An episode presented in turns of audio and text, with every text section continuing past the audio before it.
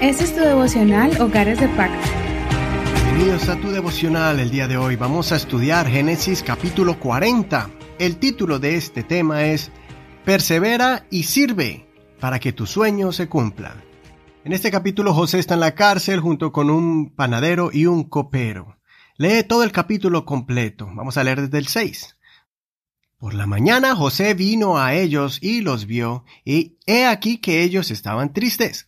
Preguntó a los funcionarios del faraón que estaban con él bajo custodia en la casa de su señor, diciendo, ¿Por qué hoy están tristes sus caras? Ellos le dijeron, Hemos tenido un sueño y no hay quien nos lo interprete.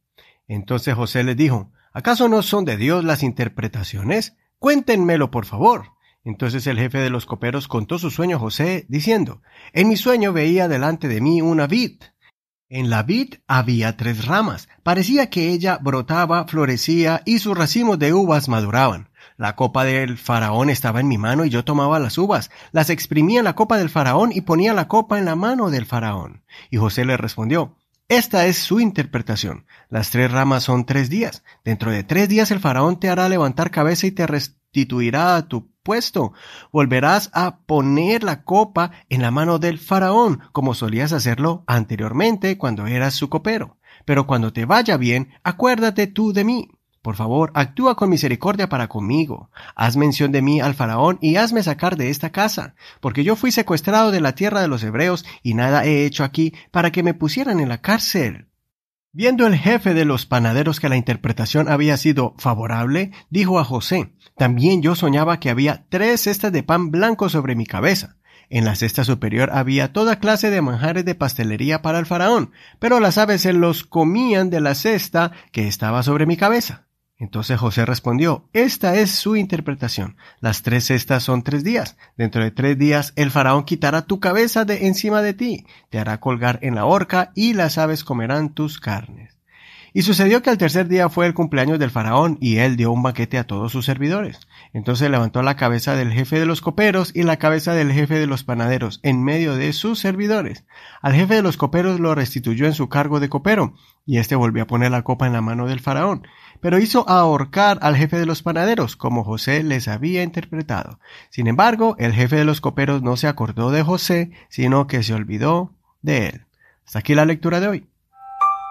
José estaba en la cárcel injustamente. A pesar de eso, el Señor lo bendijo grandemente, al punto que llegó a ser el administrador de la cárcel. José continuó siendo el mismo, trabajando con honestidad y dedicación. Siguió siendo fiel al Señor con su testimonio, confiando en la soberanía de Dios sobre su vida.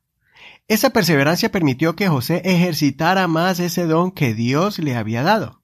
Él no solo tenía sueños proféticos, sino que también Dios le dio el don de interpretación de sueños. José clamó a Dios y Dios le mostró el significado de los sueños del jefe de los panaderos y el jefe de los coperos. José se convirtió en un instrumento del Señor en medio de su difícil situación, en la injusticia y la privación de su derecho de libertad.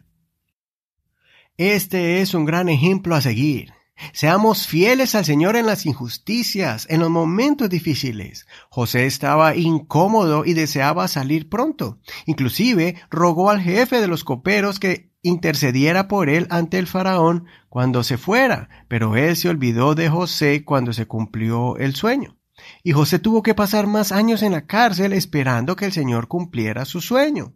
Imagínate ver los sueños de otros cumplirse, pero no el tuyo. Esa frustración y lágrimas de desespero, Dios las escuchó. Pero José tuvo que vivir unos años más de encierro y sometido a la fuerza a trabajos que no había escogido. Por eso te animo a que no te desesperes. Sigue sirviendo al Señor y ayuda a otros a que sus sueños se cumplan, pero no dañes tu corazón con sentimientos de desánimo, envidia o arrogancia.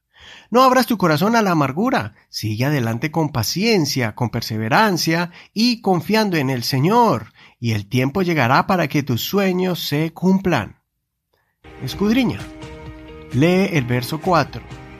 Nota la frase y José les servía. Después usa el método visualízalo y visualiza a José siendo el líder de la cárcel que en vez de abusar de su posición servía a sus compañeros. Soy tu hermano Eduardo Rodríguez. Hasta mañana.